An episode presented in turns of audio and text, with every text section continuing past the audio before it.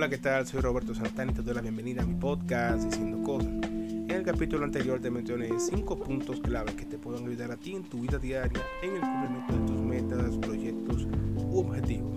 Y ahora esos mismos los vamos a tratar, pero en relación a cómo pueden ayudarte en tu cercanía con Dios. Lo primero es que hay que recordar que estos 5 puntos claves son Determinación, sensibilidad, confianza, valentía y perseverancia. La determinación tiene que ver con la parte de ser intencional, es decir, entender que hay un Dios que es nuestro creador y ese único Dios fue el que nos creó con un propósito y nuestro principal deber es adorarle y también cumplir sus mandamientos, sus enseñanzas y todo lo mencionado en la palabra, digo la Biblia.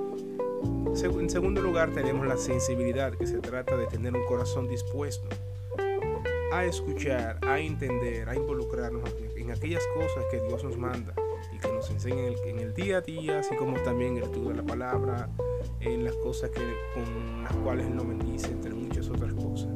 En tercer lugar, la confianza, que es esencial y entiendo que consiste en mantener esa convicción, esa certeza, esa fe en parte de que Él es real, existe y de que de Él dependemos y que en su soberanía es que nosotros actuamos.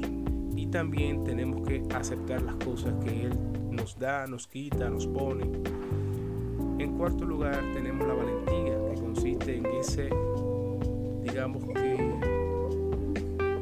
coraje, agalla de aceptar y ser los verdaderos hacedores de todas aquellas enseñanzas que nos da y también que Cristo mediante la cruz y dándonos a nosotros la justificación ante Dios y, tener la oportunidad de aceptarle como único Señor y Salvador y ser la única vía al Padre poder entender de que debemos cargar nuestra cruz como bien él señaló y está en la Biblia y hacer de nuestro día a día parte esencial de un comportamiento en el cual seamos verdaderos imitadores.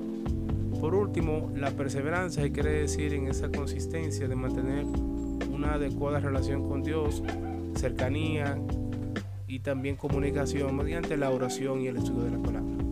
Bueno, en este momento es lo que tengo para decirte, de manera que te invito a que nos siga a través de la página de Facebook diciendo cosas y próximamente estaremos en Instagram. Hasta la próxima.